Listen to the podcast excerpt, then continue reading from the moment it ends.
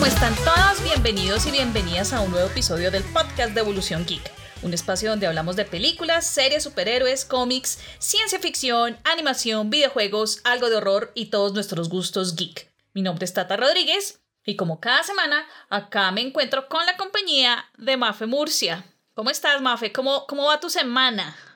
Bien, ya estamos, ya, ya salimos de lo peor. Ya estoy bien, otra vez. Entonces me, me, guardo hasta la próxima, hasta el próximo comeback. Pero el resto, bien, bien. Un poco cansada, pero ¿qué se le hace? Merced, ¿qué tal todo? ¿Qué más de cosas? Eh, bien, bien, pues eh, un poquito triste en medio de todo, uh, porque eh, no sé si escuchaste, eh, la reapertura de las salas de Cine Colombia pues quedó pospuesta, ya, mm. ya no va a ser el primero de mayo, ya no va a ser este sábado, sino pues el primero de junio. Pues Ay, ante Dios. las circunstancias que estamos pasando aquí en Colombia, ante el nuevo pico, pues obviamente son medidas necesarias, pero medio todo pues como que como tristes, porque yo ya me estaba como ilusionando volver a volver a cine. Sí, sí, sí, sí vi hoy hoy creo que fue que salió la noticia y pues queda uno un poquito aburrido, pero bueno. Ay, será darle paciencia a la paciencia. Sí, como dice mi hermana, tengo tusa. Ay, un poco, sí. Tengo tusa cinematográfica. un poco, sí, un poco. Además que, que vengo de, de Oscars también y tengo una semitusa por ese lado, no tanto por, mm. por, lo, por los premios, por quienes recibieron premios, sino como por el evento en sí. Entonces como que, ay, yo, yo no los vi, pero sí escuché que estaba un poquito flojo, como que mmm, no estuvo como tan chévere y pues no ganó risa, entonces no me importa nada. y ganó otra vez Pixar Mejor Animación, entonces no me importa nada. Ay, no, pues... Pero, pero, pero, pero, pero, pero, es que no sé pronunciar su nombre, yo sé que está aprendiendo coreano, pero me da mucha pena decir el nombre. Pero sé que en Minari ganó Oscar a Mejor Actriz. Ah, eh, actriz de, de reparto. reparto. Sí, sí, sí y todo el mundo está como feliz de la pelota, yo también, fantástico, entonces por ese lado bien, pero no ganó Riz entonces no me importa nada, saludos a Anthony Hopkins, yo lo quiero y lo respeto, pero mm, ¿cómo así? Colombia en los es Oscars, ¡Woo! Yo sé. Ay, verdad que está casado con una señora caleña, a mí se me olvida. Es de Popayán, ¿no? La ah, ¿es de Popayán? Sí, es de Popayán. Ah, con razón. Es de Popayán. Yo, yo confundiendo regiones, bueno, están cerquita, pero sí. Sí, además que obviamente volvió a, a resurgir aquel video de Anthony Hopkins bailando Ay, sí. Bailando, ¿qué es eso? ¿Salsa? No. Creo que era como salsa. Como merengue. Merengue y, Ay, y I'm Colombian. Entonces, sí, Colombia en los Oscars. Sí, eso y todos se suben al bus. Pero bueno, en fin. Sí. En fin, en fin. Mientras tanto, plataformas de streaming.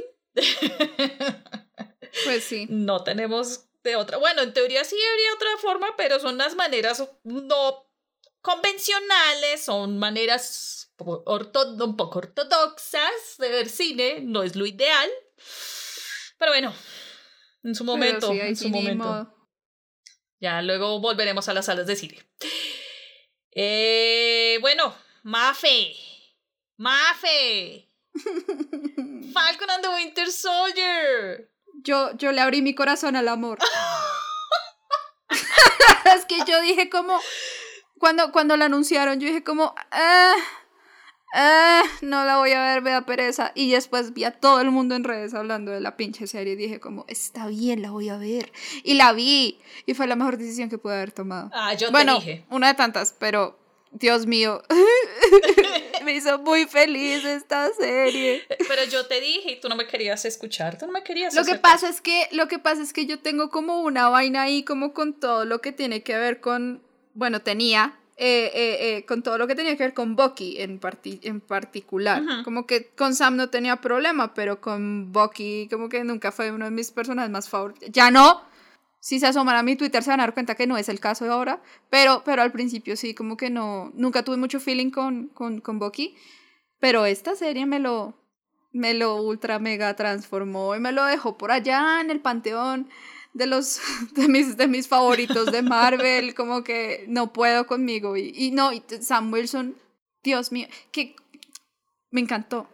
O sea, y, y, la otra es que también dije, como no, pues démosle una oportunidad, porque pues WandaVision salió muy bien y a mí Claro. WandaVision me gustó mucho.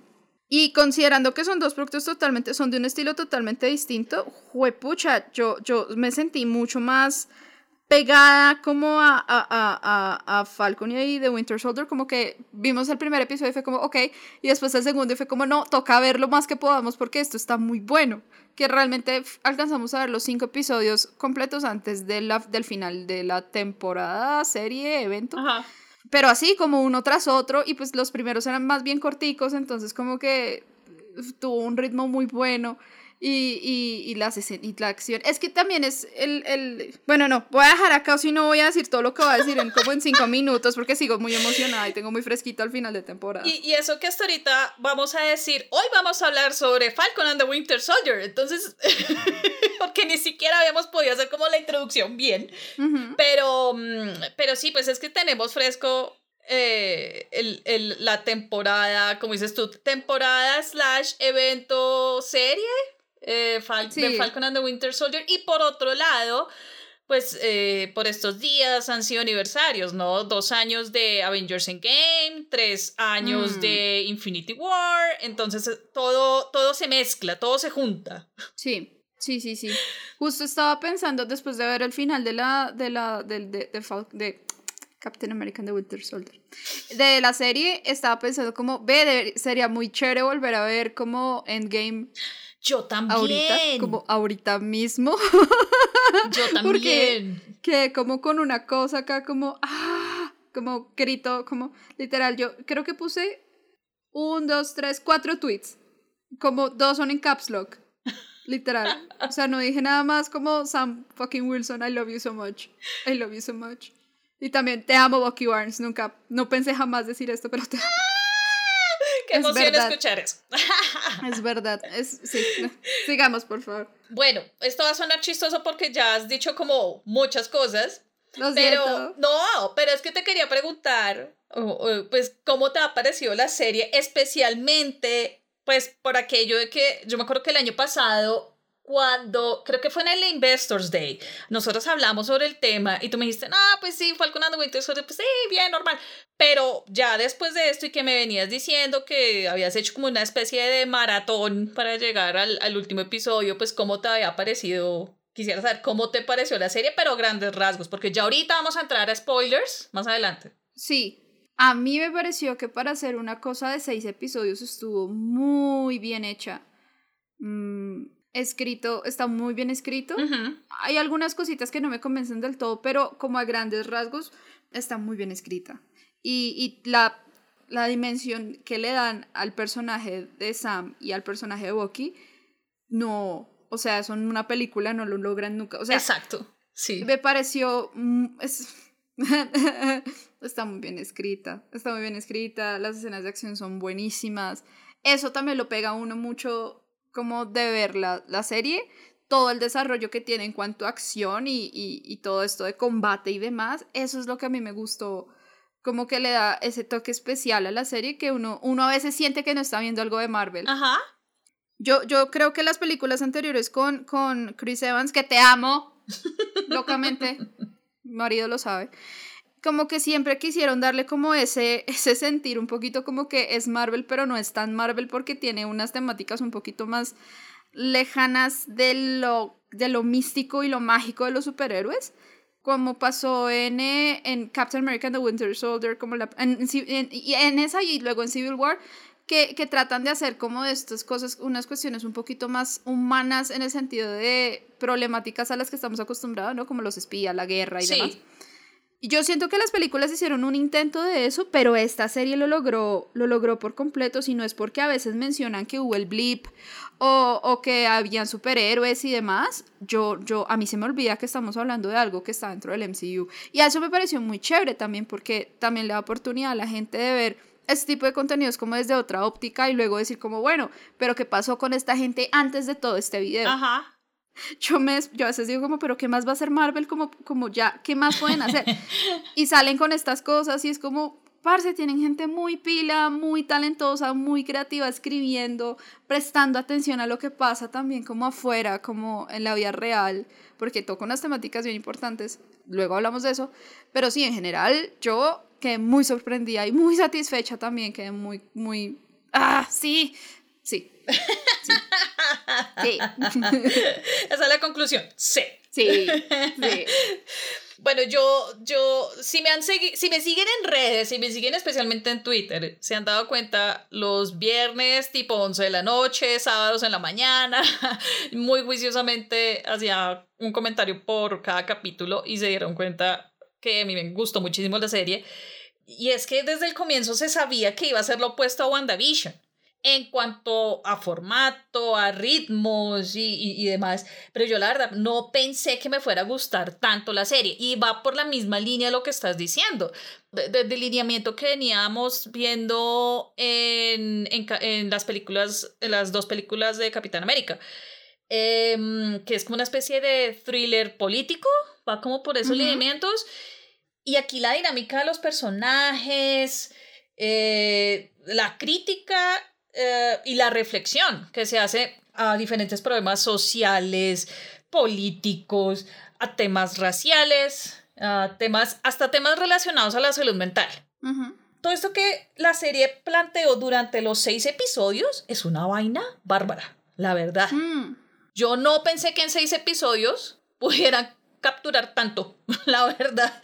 Sí. Sí, sí, sí. Y, y, y, me gustó mucho porque pues cumplió con el lineamiento que, que, había planteado desde el comienzo. Y eso fue algo que yo posteé, creo que en el último episodio, eh, lo posté en redes sociales. Eh, así como vimos que se solucionaron muchas cosas, muchos conflictos, tanto personales como, como de estas temáticas, pues también dejó como muchas cosas sueltas y cosas sueltas que se prestan para más proyectos y más productos del MCU y es como que Dios mío va a haber universo para siempre. O sea no nos podemos quejar. Ahí sí, y eso es algo que a mí personalmente me tiene muy intrigada me tiene eh, muy feliz porque vamos a tener mucho más. Y es que es impresionante lo que tú dices es que de dónde sacan cosas yo sé. Tienen gente tienen gente leyendo los cómics como como con mucha atención y como a tiempo completo y dónde puedo firmar para tener ese trabajo. Sí, yo, yo por ahí en algún lado leí que gran parte de la mesa de escritores de Falcon and the Winter Soldier son afroamericanos. Entonces, eso, obviamente eso da un, un, contexto interesante a la serie, pues a, a, los lineamientos que la serie planteó. Y, y, y curiosamente son lineamientos que, siguiendo los pasos de WandaVision, nos los entretejieron dentro de la historia, porque pues en apariencia no iban, no se iban a tratar como temas raciales y como que poco a poco, eh, o sea, va pasando los episodios y uno queda como que, oh rayos, mm, esto va... Es por acá que va la cosa. Sí, exacto, exacto, exacto, exacto. Y, y otra cosa peculiar de la serie que me llamó la atención sobre el blip, por ejemplo, aquí vimos como una nueva perspectiva del blip, porque vuelve y juega. Yo lo, me acuerdo que lo mencioné en el, en el episodio de, de WandaVision, en, el, en la segunda parte.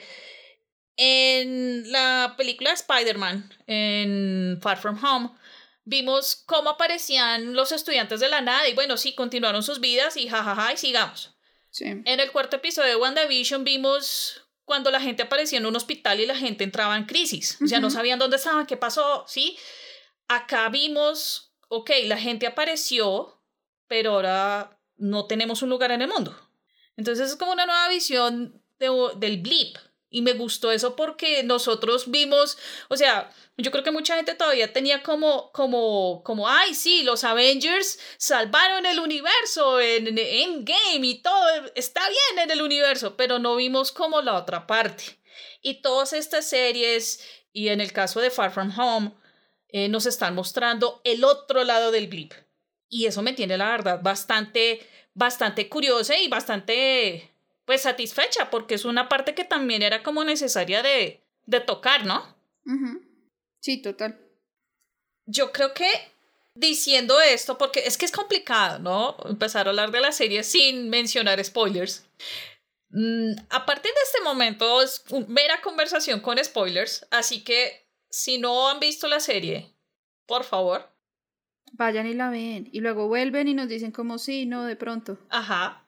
Porque sí es importante evitar los spoilers para ver la serie. Créanme, a mí me pasó, me pasó en episodio 5, no fue nada gracioso, medio me spoilearon algo, que eso lo cuento más adelante. Y el episodio 6 casi, casi también estuve así como... Oh". Entonces, por favor, vayan y ven la serie en Disney Plus y vienen y terminan de escuchar este podcast, ¿ok? Ya entrando como en, en nuestra zona spoilers. Eh, yo creo que hablemos primero que los dos primeros episodios, que son como, Sí. como la base de la serie. Más que todo el primero, ¿no? El primer episodio, pues es un episodio, pues, introductorio, pues, ya aquí nos dicen han pasado seis meses desde el blip, o sea, seis meses después de WandaVision. Y básicamente es un episodio donde nos cuentan que, que ha sido la vida de Sam, que ha sido la vida de Bucky después de, de los eventos de Endgame.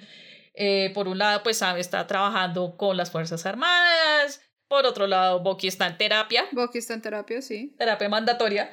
Em, y es curioso, ¿no? Porque aquí empezamos como a verlos como más allá de, de esa parte superhéroe de la que ya estamos acostumbrados, ¿no? Entonces vemos a Sam lidiando, buscando un préstamo en un banco y es como que, ah, el hombre es terrenal igual que nosotros, eh, tratando de lidiar con bancos.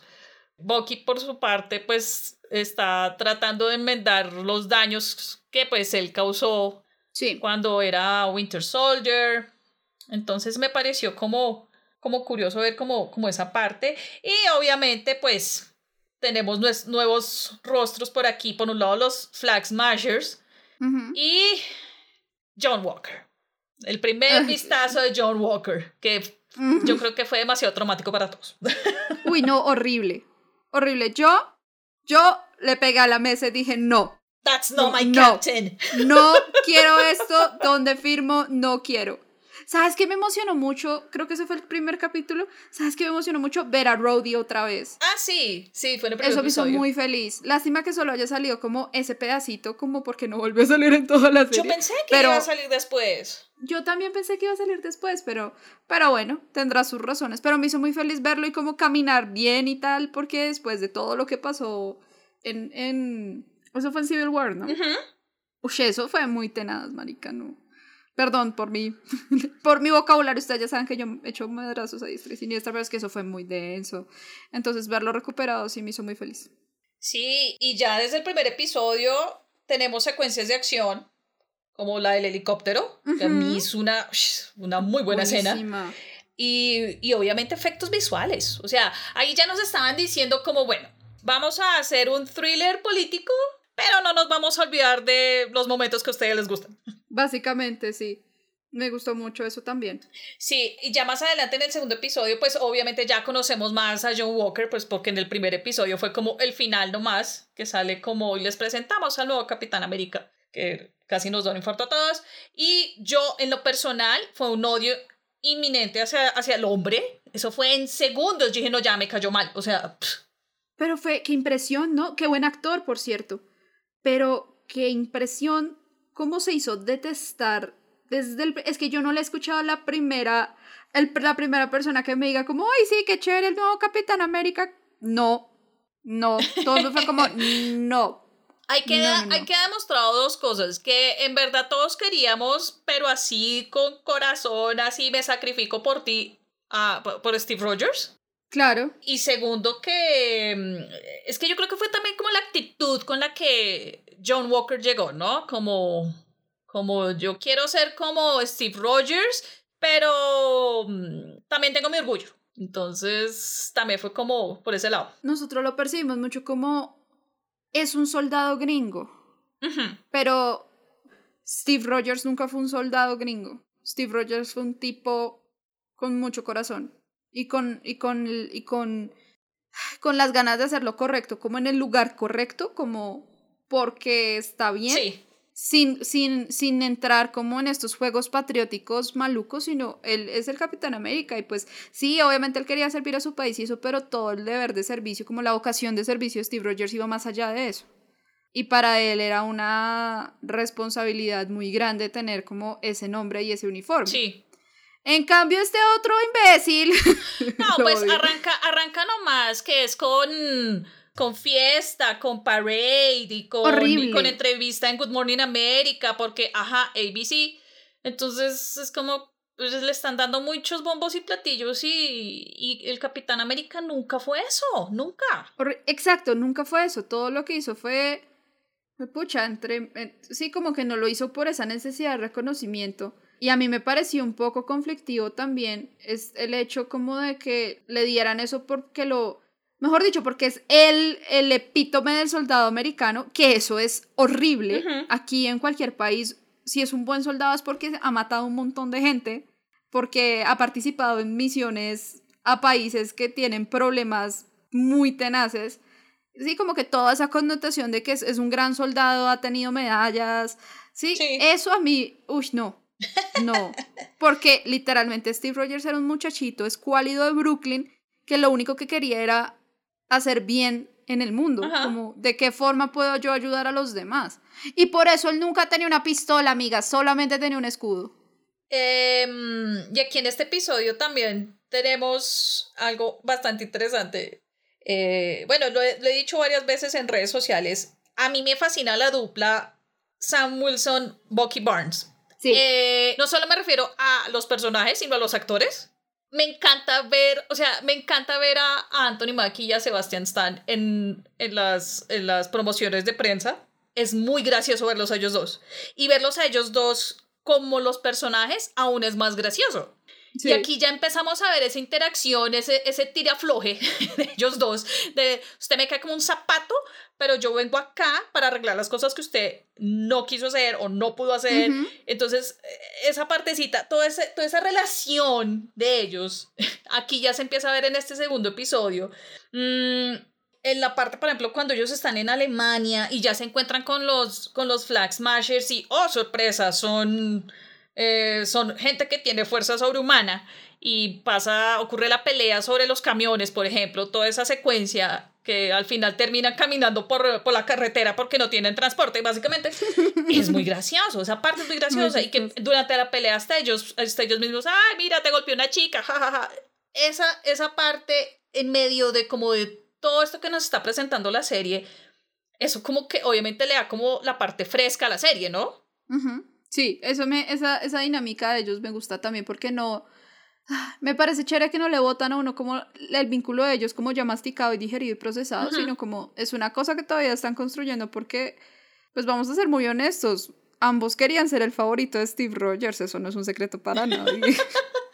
sí, está la, la, competencia, es como, no, mírame, mírame a mí, no, mírame a mí, yo soy más chévere que él, yo soy tu amigo, no, yo soy tu amigo también, sí, como que esa, esa era como la tonalidad, la dinámica antes de que todo se fuera al carajo y, y a Steve le diera por envejecer. No es por nada, pero yo resiento mucho ese final. ¿En serio? Ay, no, parce, me pareció la cosa más... De, de, las, de las pocas cosas que a mí me, no me gustaron de, del final de ese... ¿De, ese, ¿De Endgame? De, sí, pues no tanto de Endgame, sino como el final de esa, de esa fase del MCU fue eso, parce. Me pareció... Lo que pasa es que paréntesis, eso retconea un montón de cosas que obviamente no las van a tratar, pero si, si viéramos eso como a los ojos de tú fuiste al pasado y te quedaste en esto y parce un montón de cosas, alteraste la línea de tiempo de qué manera, pero eso obviamente nunca lo van a, nunca lo van a, o de pronto sí lo admiten más adelante en algún, no sé, con Doctor Strange, quién sabe, pero parce, eso fue, no, no, yo quedé como, quedé, yo quedé, no. Pero mira, continuando con tu paréntesis, yo creo que eso en algún punto lo van a tocar. Más les vale. O sea, hay como 650 mil proyectos en camino de Marvel y es imposible que no lo toquen en alguno. Y más con toda esta situación o estos rumores de que Chris Evans va a volver a, al MCU. Pero el man ya dijo, el man ya ha dicho como 20 veces que él no va a volver y que no tiene nada firmado. Yo no creo todo eso. O sea, yo los quiero mucho a todos los actores del MCU, pero pues es que creo que es de conocimiento público que ellos a veces dicen no y es sí pues toca ver cómo sale esa vuelta, parce, porque no. Pero sí, como que si eso llega a pasar, mejor dicho, si lo llegan a justificar de alguna forma más adelante o, o de evidenciarlo, como, pues bien, está bien, ya no me va a dar tanta piedra. Pero entonces, sí, la relación de Sammy y, y Waki era súper competitiva, pero por la atención de su mejor amigo, o sea, no homo en todo caso, obvio. Eh, pero entonces es chévere verlos como cómo se relacionan este par de individuos sin esa persona que los vinculaba, ¿no? Ajá como, como es la dinámica ahora, van a, bien pudieron haberse dejado de hablar. Ah, total. Sí. Total. Ahí es, Pero, ese es el capítulo de las miradas, ¿cierto? Sí, el, la competencia de miradas. Ay, me dio mucha risa eso, sí. y la entrepiernada también. Ah, sí. Se me olvidó por completo. Sí, entonces es, es, es como, e, esa parte, es, esa relación es bastante graciosa, curiosa, mm, que ya obviamente pues más adelante pues vamos viendo cómo se va desarrollando. Y en este episodio también conocemos a Carly. Mm. Es un personaje que no les voy a negar, no me cayó bien, pero no porque, ay, sí, ella es la líder de los Flag Smashers. No, es un personaje que yo en lo personal no, no entendí. O sea, no, no, no, no tuve como empatía con ese personaje para nada. No la hallaba ni para bien ni para mal, no sé, no sé. Empezando que, ok, era el segundo episodio, aún desconocíamos como las intenciones de todo este grupo de personas de los, de los Flag Smashers, no sabíamos si eran buenos, no sabíamos si eran malos, que, que, o sea, no sabíamos qué querían en sí. Y ya más adelante, pues, pues obviamente pues vamos sabiendo un poquito más, sí. pero yo, Carly, no, o sea, yo no pude con ese personaje, no pude. Yo, yo, yo entendí bien las motivaciones como desde el principio, pero no me gustó el delivery del personaje. Yo lo sentí como muy flat, como fue como una sola nota en toda la serie, como que no le vi, como que era muy, no sé si fuera muy controlada o qué diablos, pero, pero pues para tener las motivaciones que tenía, como que yo no la sentí motivada. es decir, o sea, lo que, lo, que, lo que gestionaba como que se entendía, pero, pero su delivery, pues de esas cosas como que no, nunca me, como que yo diga, oh sí, es como, no, me pareció muy tibia en ese sentido, como que siempre estuvo muy poised, como siempre estuvo muy calmada. Sí. Y pues no me transmitió como lo que sé que quería transmitir, como entiendo que quería transmitir, como pues toda esta problemática de que estamos viviendo en un mundo que no tenía fronteras y luego reapareció toda esta gente a tirarse el parche y pues no nos parece y no queremos y queremos pelear por esto, eso lo entendí, pero eso no fue lo que me transmitió. Y se me quedó corta un poco, como que no entendía, en ese sentido no entendía por qué la habían puesto. Como, me pareció muy gratuito también. Sí, sí. Y, y hablando de, otro, de otros personajes que aparecen en este episodio, pues bueno, uno, eh, Isaiah, este veterano, veterano de guerra, que también terminó siendo un super soldado, que eso para mí fue una gran sorpresa. Sé que en los cómics está, pero quedé bastante sorprendida con el, con el personaje y la interpretación del actor. Porque si inmediatamente tú sientes, o sea, tú sientes el dolor del personaje. Me pareció muy interesante que cuestionaran la idea del soldado gringo que tiene que ser rubio de ojos azules, y como este estereotipo.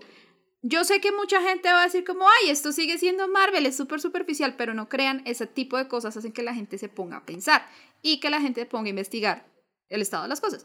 Entonces a mí me pareció, a mí las escenas con Isaiah me, me, me pegaron fuerte, gran actor también, por cierto, pero como, como el delivery de las cosas, como yo no quiero que me toquen otra vez, Ajá. no quiero que me lastimen otra vez, este país ha sido injusto conmigo, que no es solamente eso, mejor dicho, hay un montón de problemáticas que se condensan en ese personaje y son problemáticas que siguen estando presentes y me parece chévere que Marvel haya tomado como esa decisión editorial de decir, pues vamos a hablar de esto de esta forma. Sí. Sí, no es como en tu cara, no es como todo lo, todas las problemáticas que tenemos a diario y hoy en día ni en los últimos meses que son sociales y que son globales, que Marvel haya decidido como tomar ese, como ese recipiente que es Isaiah Bradley y hablar a través de él toda esa problemática y es, vivo en un país que me ha maltratado, que me ha defraudado y es un país al que yo no, no le debo ni respeto ni, sí, como que no me inspira nada, más que repudio. Y eso a mí me pareció muy impresionante y me pareció chévere que lo se demoraron un montón, pero yo sé que hay formas de decir las cosas y hay momentos en los que ciertos temas pues pueden tener como una mejor recepción. Pues sigue siendo un negocio, ¿no? Eh, pero me gustó mucho cómo, cómo hicieron eso. Y yo no tenía ni idea que esa persona existía, yo no tenía ni idea que había pasado eso en algún momento en la historia, extensa historia de, Mar de, de Marvel, perdón. Pero me pareció muy chévere porque cuestiona como la idea de que de que entonces Steve, Steve Rogers fue el primero, primero, primero. No, él fue el, el mejor. Fue como el, el, mejor resultado que pudo haber tenido todo ese experimento. Sí, y, y ahí es cuando, por ejemplo, en ese episodio, eh, en esa conversación en realidad, yo empecé a entender por qué eh, Sam había entregado el escudo. O sea, ¿cuál era la razón? La verdadera razón, la razón que él sintió, no la que él dijo. Sí, porque la que él dijo es como, sí, la más, eh, por así decirlo, la diplomática, la que todo el mundo quiere escuchar. Ay, sí, Capitán América solo hay uno. Sí, todos somos Capitán América, básicamente. Pero aquí en esta conversación fue cuando yo empecé a entender como, ah, esto va por otro lado. Ok. Y si ese es el tema que van a empezar a tratar acá, es importante ver. Y lo que tú dices, todavía en tiempos, o sea, estamos en un tiempo en el que todavía todos estos temas son tan frágiles, tan delicados, tan eh, cercanos para, obviamente, pues para muchísima gente, pero, pero que se viven, aún se viven. Entonces, sí, yo dije como, ok, esto va a ser interesante por este lado. Y por otro lado, aparece un viejo conocido, un viejo conocido, Barón Helmut Simo. ¡Ah! Ay, parce, Además que lo que más me gustó, o sea, de la primera aparición de él fue simplemente él allá guardadito en la prisión en Berlín y fue como la última toma del episodio y no, eso fue como que, ok, esto se, esto se compuso. Eh, y ya pasando al tercer y cuarto episodio, que algo bastante curioso estos episodios, o bueno, eh, algo que tienen en común, es que los dos episodios fueron escritos por Derek Kolstad, quien es el creador de la saga de John Wick. Entonces ya uno, mm. cuando yo supe esto, yo dije, ok, bueno, ya sabemos cómo, cómo por dónde van a empezar a, a, girar la historia, qué va, puede ocurrir en, en, estos dos episodios. Y además que em, en, los, en los cortos de avance, sobre todo para el tercer episodio, cuando se muestra... Mm, los primeros vistazos de Madrid, de Madripoor fue como que, ay, sí, esto es muy John Wick. Sí, sí, yo no tenía ni idea que ese era el caso y me encanta que haya sido el caso porque sí lo sentí muy John Wick. Me encantó. Me hizo muy feliz. Y no solamente en cuanto al, al escenario, pues a la locación, a Madripoor, sino como el ambiente en sí. O sea, es decir, o sea, como que se sentía el episodio eh, muy al estilo de las películas de John Wick, ¿no? Sí, sí, faltaba que en la, en la discoteca saliera pues Keanu Reeves y como listo, completos todos, qué emoción. Qué maravilla. Y este episodio, el tercer episodio, pues arranca, arranca con la motín, el motín en la prisión. Y además que me gustó mucho porque no fue precisamente como que la secuencia directa, sino como una hipótesis, ¿no? Rocky le dice a Sam como, Pensemos en una hipótesis, ¿qué pasaría si? y le va contando y se va mostrando pues el motín. Y me gustó muchísimo. Yo inmediatamente, o sea, cuando sale, cuando sale Simo diciendo como, hola, ¿cómo están? Y que los dos básicamente lo mandan a callar. Yo dije, ya, Simo los va a mandar a comer pajaritos y demás. Me gustó la actitud diplomática de Simo. Sí. Yo dije, ok, este man ya está tramando algo que es lo que está tramando. Pero a medida que fue pasando el episodio, que fue algo bastante curioso, fue como que esa faceta inesperada de, de Simo. O sea, de como yo soy varón, yo tengo plata. Eso fue muy chistoso. este, es, este, es, mi avión, este es mi Alfred, básicamente. Este. Sí. yo que como, ah, ok. Sugar Daddy, hello. A mí eso me pareció muy gracioso porque fue como sale el avión de la nada, o los carros, no sé, y todos quedamos confundidos y el man es como, soy un varón, obviamente tengo plata, como lo de varón, lo de varón es en serio. Y todo como, ah, oh". fue como, oiga, sí, es verdad. o sea, lo de varón lo de varón Simo no es como varón por molestar, sino es porque es un miembro de la realeza. Sí, no, y, tiene plata. ¿Y qué me dices? Pone a, a Sam de... Eh, lo viste de un personaje todo pimp ahí. Ay, parce, no, lo mejor de todo cuando empieza a sonarle el celular. y es como, ¿quién es? ¿Cómo es que se llama la hermana de, de Sam? ¿Quién es Sara? ¿Quién es Sara? Y todo como, ay, Dios mío, este man, ¿por qué no puso el teléfono en silencio? ¿Existe el mute? Yo sé, ¿por qué no apaga el teléfono? O sea, para que, saben que entran a esas vainas tan complejas y tan peligrosas. No, y como si fuera, bueno, y como si fuera poco, pues tenemos nuestro Simo Dance. Sí. Tenemos nuestro baile Simo. No, ese fue un primer spoiler que yo tuve, pero, o sea, como que vi, pero no entendí. Yo como, ah, sí, pues sí, no están, pues, bailando, whatever, no importa. Cuando ya vi el episodio, yo, ok, ya todo tiene un poco más de sentido, gracias. Lo curioso es que cuando, cuando empezaron, porque gracias como a ese episodio, pues entrevistaron en varias oportunidades a, a Daniel Brühl y obviamente la pregunta básica era como de dónde salió eso, o sea, eso estaba planeado y él no, o sea, pues yo la verdad aproveché el momento, yo, sí, sí, yo imaginaba eso y decía, yo me hubiera muerto de la risa viéndolo, pues bien por él en el sentido de como que tomó la iniciativa y la oportunidad, que vio que le estaban dando como un, un nuevo viraje a, al personaje. Y bueno, y como Daniel lo, lo, decía en las entrevistas, pues Simo estuvo en la cárcel cinco años, el hombre quería bailar, güey. Claro. Aunque voy a ser muy honesta, o sea, con todo y que me pareció muy gracioso el clip extendido de Simo bailando, creo que se les pasó un poquito el entusiasmo como, mejor dicho, creo que no era para tanto.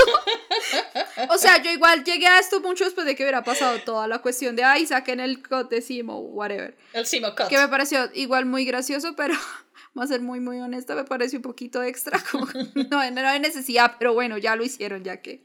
Pero es muy gracioso, ¿no? Porque fue tanta la insistencia del clip, como que ustedes deben tener más, ah, pues creo que fue Daniel que había, dicho, había hecho en una entrevista que eso había sido más largo y pues que lo editaron. Sí. Creo que fue básicamente por eso, como que no tiene que sacarlo, tiene que sacarle como, bueno, está bien. Yo creo que eso pasó como en WandaVision, que en WandaVision se crearon tantas teorías y tantas cosas que ni los escritores ni los creadores de la serie creyeron que iba a llegar a tanto la magnitud. Ok, yo creo que reduciendo a un contexto más chiquitico, eso ocurrió con esta parte, esta escena. Que no, no es que se salió de las manos, pero fue como que, ¿en serio? un baile, ok, está bien, pues armemos un clip, pongamos el stud. Pues sí, ¿no? Eh, y, y aquí en Madripoor eh, además que, bueno, también la, la cuestión de Madrid, por, por un lado, conocemos que Sharon Carter está allá y pues me pareció bastante curioso como la actitud, ¿no? O sea, el, el, en ese primer encuentro, porque ya no es como la, obviamente, ya no es la Sharon Carter que vimos en Civil War, la Sharon Ajá. Carter que huyó, sino es como la Sharon Carter que ustedes me abandonaron. Los Avengers me abandonaron, me sentí abandonada y me tocó venirme para Madripoor. Fue el único lugar donde no no me podían encontrar. Y era como una especie de resentimiento, pero a la vez como que se notó que ella siguió adelante, se las ingenió, por así decirlo. Sí, de alguna forma la mujer tenía que salir adelante y como hacerse un lugar en el mundo. A mí me pareció muy chévere lo que hicieron con el personaje de Sharon Carter. Muy, muy chévere, porque pasamos de una mujer que creía como en el servicio a la patria desde, desde, su orilla y desde lo que le inculcó su, su familia, es decir, Peggy Carter era su tía abuela, por favor. Y, y encontrarse como esta, como con este sentimiento de traición de, de, de todo lo que creía hacia ella, pues eso no le deja a uno muchas opciones, ¿no? Y pues también teniendo ella el carácter que tiene, como que tiene mucho sentido que se haya ido como como que uno al principio no lo entiende, es como, pero ¿por qué, amiga? Y después es como, no, pero sí, tiene mucho sentido. Si alguien que puede hacerse una vida como en ese ambiente tan hostil es ella. Exacto. Exacto, uh -huh. exacto, exacto, exacto. Y la otra parte que me gustó muchísimo de, de la incursión de Madripoor, eh, dejando de lado la estética del lugar que uff, absurda, muy buena, fue la referencia del sitio, porque la ciudad aparece en varios, en varios cómics de Marvel, pero es una ciudad que se relaciona muchísimo con Wolverine.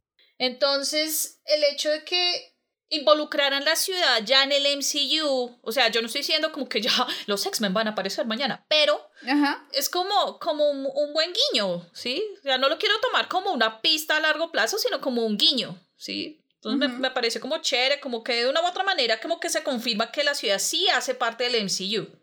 O bueno, quién quita, de pronto a futuro, futuro larguito, de pronto sí sirva esto como de antesala para, para un posible Wolverine en camino, no nunca sabe. Yo creo que, yo creo que nosotros estamos súper empeñadas en ver dónde va a entrar todo es culpa, todo es culpa de Kevin Feige, porque en algún momento él dijo, ah, sí, ellos van a aparecer más adelante. Entonces, el hecho que él ya dijera como, sí, sí, ya, eso ya fue como, uh, pérdidas ahí, amigo. Sí, tal cual. Aquí, al igual que Sharon Carter, aquí se menciona eh, otro personaje interesante que es el Power Broker, el famoso Power Broker.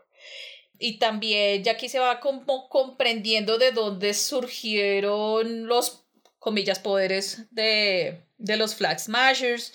Ya se entiende un poco mejor esa parte. Y también aparece Ayo, de las de Dora Milaje. Yes. Que eso fue, ese fue para mí, fue como, oh Dios, esa sí no me la esperaba, gracias. A mí eso me pareció también muy chévere. Tampoco me lo esperaba. Bueno, sí me lo esperaba porque vi comentarios en internet y demás, pero no me esperaba que lo articularan de esa forma. Ajá. Que tiene también mucho sentido, ¿no? Como... Este, esta serie se me dice un poco como de traiciones y perdón y, y, y de, de encontrar como de refirmar alianzas y la vaina. Entonces, como que Bucky les diga como no, no, yo, yo, yo entiendo, perdónenme, de verdad, pero tenemos que hacer esto porque hay un montón de cosas en riesgo y que las viejas le digan como tiene seis horas. Si, no, si en seis horas no me lo entrega, pues usted ya sabe que se atiene. Y como que sepa de verdad que si no le entregan seis horas o ocho horas así, no se los entrega a ellas, pues va a ser para problemas. Entonces, como que toda esa dinámica me pareció muy chévere porque no dejan cabo suelto. Realmente no, no, no, no hay ningún cabo suelto como por ahí o cosas muy gratuitas. Hay cosas de cosas, pero digamos que esto no me pareció gratuito, como que tenía sentido. Eso te iba a decir, que tiene demasiado sentido. Es como que hay verdad, ¿no? ¿Verdad que esto pasó? Sí, como que, o sea, es que han pasado tantas cosas en, con respecto al MCU, a, esa parte del MCU, a, a, la saga del infinito, que es como que, oiga, ¿verdad? Han pasado tantas cosas, sí, es como, wow. Sí, este episodio, el, el tercer episodio, es uno de mis favoritos de la, de la serie. Este, este, cuando aparece la Dora Milaje. Sí, sí, sí, sí. Nice. Sí, es que. Sí, a mí me gustó también. Es que mira, tiene. O sea, vimos acción al mejor estilo de las películas del MCU. Eh, tenemos este anecdótico momento del Simo Dance. Sí. Eh, em, está, por ejemplo, bueno, los, los diálogos, que es cuando uno dice también, ok, se nota, esto es muy John Wick, gracias. Y, y, la aparición de Ayo, que es algo totalmente inesperado. Eso fue un excelente cliffhanger. Creo que uno de los mejores de la serie. Sí, sí, ahí quedamos nosotros como, no, no, no, no, no, hay que poner el siguiente capítulo, pero ya. como, hay que acabar de ver esto, ¿qué va a pasar? Eso fue muy chévere. Y ahí es cuando uno dice, gracias a Dios, bueno, en mi caso, ¿no? Porque pues tú los viste después, uno dice, gracias a Dios, esto es semanal. El golpe, o sea, yo no hubiera resistido si, por ejemplo, Disney hubiera subido los seis episodios de una, como hacer un par, no, me hubiera tocado verlos de una. Pero pues como es algo que ya toca porque no hay de otra opción, no tenemos otra opción, pues bueno, uno dice, bueno, no importa. Ocho días, ocho días pasan relativamente rápido y como que no tiene tiempo como para procesar, como hasta para crear teorías, como bueno, demás. Em, el episodio 4 Ay, el episodio 4 arranca de una manera tan bonita y es con el flashback de Bucky recuperando su libertad allá en Wakanda, que es una cosa como, ay Dios mío, se me partió el corazón aquí, voy a llorar. Yo sé. Es conmovedor en realidad. Eso fue muy sad. Y pobrecito Bucky. En ese momento uno como que comprende que, oiga, sí, el hombre nunca fue libre. Es decir, sí, pues todos sabíamos que él era el soldado del invierno, pero todos pensamos que a partir del momento que él está en Wakanda, como que, ah, ya, el hombre ya como que, él está haciendo, él está volviendo a ser Bucky Barnes, pero le faltaba muchas cosas. A mí, a mí eso me pareció, yo creo que ahí fue cuando empecé como a, a cogerle más cariño a Bucky, como verlo un poquito más... Humano. Sabes que no tanto lo humano, es como un poquito menos... No sé, como ro menos humano.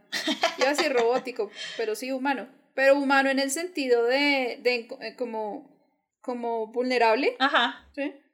No sé, creo que no estoy yendo a ningún lado con esto, pero, pero sí me hizo verlo un poquito más, de una forma un poco más amable. Sí, sí, sí, sí. Sí, un poco. Mira que en, esta, en este episodio ocurre una escena que a mí me gustó muchísimo. Eh, me llamó mucho la atención y ahí es cuando, cuando entendí por qué Steve Rogers le entregó el escudo a Sam. Y es la conversación que Sam tiene con Carly que, o sea, como que la busca como para llevar las cosas en paz, como para hacerle caer en cuenta que lo que está haciendo, sí, o sea, es una causa justificada, pero no es la manera de. Y me gustó mucho porque eso, eso sí es muy del Capitán América, eso sí. Nuevamente, eh, ahí fue cuando comprendí por qué Steve le había dado el escudo. Me pareció muy chévere esa parte. Claro. Ese es el episodio cuando el falso Capitán América como que se pone histérico y termina matando a un muchacho. Sí. ¡Juepucha! Ahí pasa de todo, amigas. Pero lo que más me, o sea, obviamente mató a alguien a sangre fría, cosa que Steve jamás habría hecho. Jamás. Nunca. Y por otro lado está la cuestión del serum. Y eso fue para mí como el breaking point. O sea, ya entrada el tipo no me gustaba.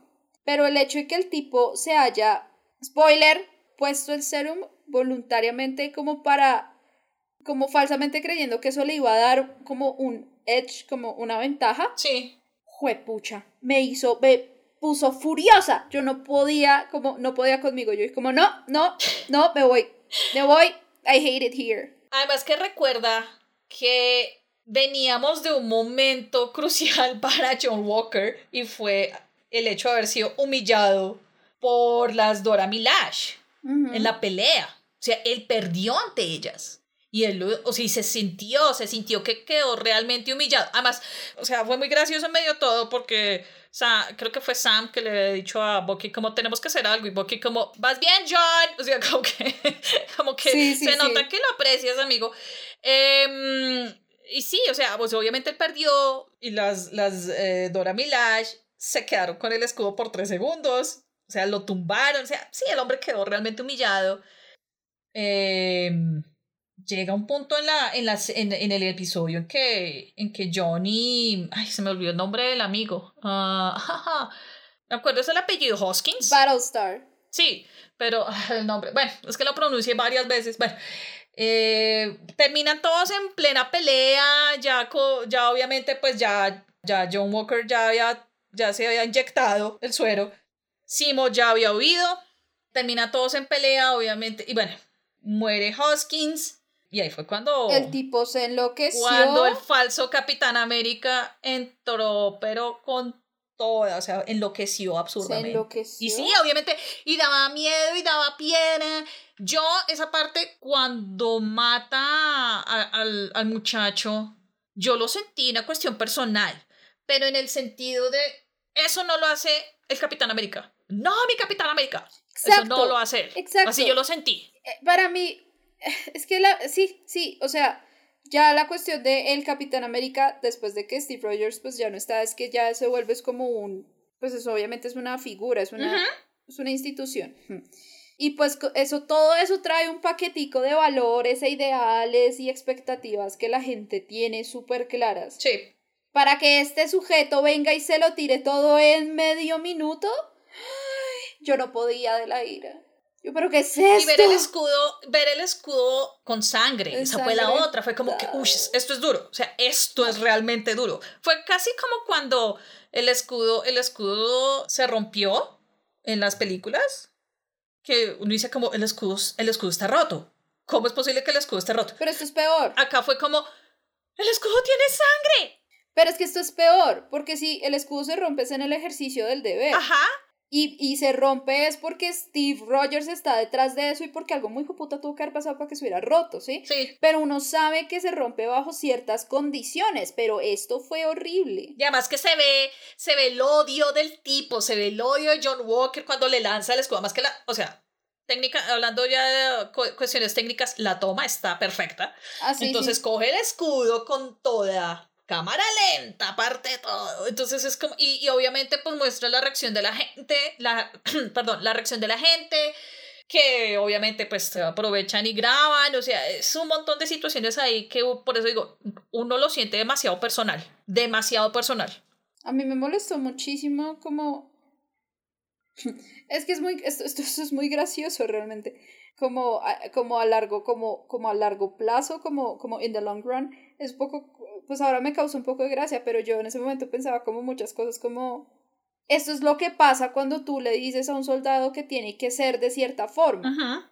Y va a conseguir lo que tiene que conseguir para llegar a ese punto a como de lugar. Sí. Sí, entonces esto genera un montón de falsas expectativas de, de, de como de, de llegar a ese punto a como de lugar, pasando por encima de todo el mundo. Y ahí es donde se tergiversa toda la cuestión del servicio y del, de la labor de, de darse al otro y de estar al servicio del otro. Sí. Que es como deep down lo que debería ser una fuerza pues que protege a la gente es eso, es darse al otro, es estar al servicio. Y acá se rompe por completo porque hay un set como de expectativas que tiene este señor en la cabeza porque ha estado en un montón de tours por Afganistán, porque ha recibido medallas, e, él y su compañero lo dicen al mismo tiempo como pues toda la gente que hemos matado. Sí, como que hay una vaina un poco un poco ya dañada de por sí y lo que dijo el profesor en la primera de Capitán América es que el serum amplifica lo que hay por dentro. Ajá. Y eso no se le puede olvidar absolutamente a nadie. Y por eso Steve Rogers fue el Capitán América que fue. Y a mí eso me, como que me, me sacó muchísima onda, pero también me impresionó mucho que fueran como por ese lado. Marvel y en consecuencia Disney como que tomaran esas decisiones. Me pareció muy interesante. Sí, sí, sí. Y, y nuevamente, pues teniendo en cuenta, o sea, sí había un precedente en la historia de John Walker con todo esto de, de, de ser un soldado. Y, y acabamos de, de verlo dos situaciones complejas. Una, ser humillado por las Dora Milaje y la otra, pues, la muerte de Lemar, que ya me acuerdo el nombre del amigo. La, la muerte de Lemar, que eso fue un golpe gigante para él. Entonces fue como la gota que rebasó el vaso. Gracias. Y hasta ahí fue todo. Y como no, y como no había podido capturar a, a Carly, tenía esa frustración guardada y bueno, terminó lo que terminó. Y ya pasando al episodio 5, pues pues ahí, ahí vemos una de las mejores escenas de pelea de toda la, la serie, que es cuando, cuando Sam y Bucky lo persiguen, persiguen a John, eh, tienen esa pelea para quitarle, comillas, exigirle, luego, luego quitarle el escudo, porque obviamente él no quería dar el escudo. Sí. Em, y finalmente lo, pues, lo toman el, el, brazo de John se rompe, eh, el traje, las alas de, de Falcon eh, eh, se destruye, pero en fin, ahí pasan como muchas cosas, son como muchas cosas em, de catarsis en esa sola escena y sí es bastante impresionante, la verdad. Eso fue muy tenso. Pero también, yo, yo también veo que el tipo resintió mucho como que, como este desprecio de, de Bucky, de Sam Ah, sí. De entrada, eso también como que le contribuye un montón. Entonces es que es el reemplazo. Al ego lastimado. Es el reemplazo de el amigo. Y no me refiero que yo quiero ser su nuevo mejor amigo, sino pues de lo que el amigo de ellos representaba ante el mundo. Entonces, obviamente, él sabía. Él sabía. Sí. Sí, eso fue muy fuerte. Sí, eh, en este episodio pues obviamente también vemos eh, que Bucky encuentra a Simo en, en Sokovia, lo entrega a las Dora Milash. Eh, a mí me gustó mucho una parte de, de la conversación que tuvieron Bucky y Simo. Simo le dice como, me tomé la libertad de tachar mi nombre de la lista. ok. Sí. Gracias. Gracias, sí. Yo la verdad pensé que lo íbamos, ver, lo íbamos a ver más en la serie. Pues cumplió con, con lo que tenía que cumplir, como dicen por ahí. Pero hizo un papelazo Daniel Brühl. O sea, yo, yo les he dicho, yo soy fanática de Daniel Brühl me encanta el trabajo de él. La verdad no pensé que nos iba a presentar este Simo. O sea, yo pensé que iba a ser como por los lineamientos de, de Civil War. Em, ojalá aparezcan más proyectos del MCU en un futuro. ¿Quién quita? ¿Quién sabe? Sí, quién sabe, pues está vivo. Desde que esté vivo. Ya hemos visto que incluso muerto también hay posibilidades. bueno, sí, eso es verdad, eso es verdad. Y aquí, bueno, aquí, aquí aparece alguien bastante interesante que a mí me dejó muy feliz. Y aquí es el, spoiler, el medio spoiler que les estaba comentando al comienzo del episodio. Resulta que, como siempre, yo no puedo ver los episodios a las 3 de la mañana como mucha gente hace, o a las 7 de la mañana, o a las 10 de la mañana. No, por cuestiones laborales, pues yo solamente puedo ver los episodios hasta la noche. Y cuando digo la noche es 9, 10 de la noche. Eh, sin querer queriendo yo vi que alguien había posteado en Twitter la foto de, del elenco de Seinfeld y puso algo así como que solo les digo eso, hashtag Falcon and the Winter Soldier y yo, ay, alguien de estos va a salir en la serie. Yo dudo mucho que sea Jerry Seinfeld, entonces ya, descarte de ahí, descarte de ahí. Cuando hacen la toma de los zapatos, de las botas que estaban divinas a propósito, ah, Casi me da un infarto viendo a, Julie, a, Julia Louis Dreyfus. Yo sé. Dios mío, hasta lo máximo. Gracias. Eso, eso no me lo esperaba. Yo eso no me lo esperaba. Y fue muy chévere porque también el papel que le dan tiene un tiene mucha posibilidad para el humor. Uf, total. Qué gran, qué gran elección. Valentina Alegra de la Fontaine. Además que me encantó, o sea, me encantó el estilo, ¿no? Es decir, no solamente el porte y, la forma en, que, en la que hablaba, sino el estilo, o sea, ella inmediatamente como, ¿ella es tu esposa? Ay, eres linda, hermosa, divina. O sea, como que se fue conquistando, o sea, se fue acercando a John por el lado que era, que era la esposa. Fue así. Entonces fue como que ya lo tiene amigo, ya lo tiene, ya, automáticamente. Me pareció, sí, sí, sí, mucho donde gente es ese ser, ese personaje y, y, obviamente es clave para lo que viene, supongo, más adelante con esta, con estos dos personajes al menos y como están pues entrelazados en el, en el canon pues de Marvel. Sí. Entonces sí toca estar pendientes de lo que vaya a suceder, sobre todo en este lado pues de, de Winter Soldier y, Capitán América. Eh, entonces sí. Sí, además que me pareció muy chévere que eh, bueno, pues dejando de lado que me hicieron el spoiler sin querer queriendo, me pareció interesante que nadie sabía que iba a ser Julia, Julia Louis Dreyfus la que quien iba a aparecer en, en, la serie. Pues se sabía que iba a haber el cameo de alguien, de un personaje que no había aparecido en el MCU. Y obviamente esa semana pues hubo como las 6 mil teorías, obviamente nadie le atinó, eh, pero me pareció bastante interesante. Y más en estos tiempos, ah, y lo voy a decir porque ya estoy cansada del tema, más en estos tiempos cuando se filtran tantas cosas de otras producciones. ¿Sí? Como es el caso de, de Thor. Uy, va a dar la queja pública. Adelante. Me tiene aburrida que se estén filtrando cosas de la película. Pero aburrida. Aburrida. Yo la verdad no le he parado bolas a nada de eso. Yo desafortunadamente me, me tengo que encontrar con esas cosas precisamente por las cuestiones de redes sociales, de, de evolución pero es agotador cuando yo me encuentro que sí, la foto de Christian Bale en Australia y la foto de Natalie Portman en Australia, entonces está así, ta, no sé qué, tú. Eh, y entonces Melissa McCarthy va a ser este personaje. Ya vi que va a ser Melissa, Melissa McCarthy. Entonces fue como que, y la última fue lo de Russell Crowe estos días, que dije, no, pero venga, ¿por qué no se guardan una sorpresa para esa película por el amor de Dios? Gracias. ¿Sí? Yo sé, pues yo he visto que se han liberado harto spoiler como de casting y eso, pero. Sí. Qué bárbaro. Guárdense en una, por el amor de Dios. Sí, al menos una. Mm, y que se filtró un nuevo arte de, de Eternals. Y entonces el, el, arte también de What If se filtró. Es como. Paciencia. Paciencia. Entonces, en el caso de, de, del cameo de, de Julia, para mí fue un golazo porque nadie le atinó. Sí, aunque es muy curioso eso también, ¿no? Como porque de algunos productos sí van a salir como un montón de spoilers y otros no. Sí, yo no sé por qué. ¿Qué pasa, Australia? Yo sé, como cálmense un poco. Ay, Dios santo, Dios santo. Em, sí, yo pues la verdad no conozco mucho sobre el personaje de, de... Además que me encanta el nombre, Valentina Alegra de la Fontaine. Em, sé que obviamente tiene implicaciones con Hydra, Madame Hydra, pero hasta ahí.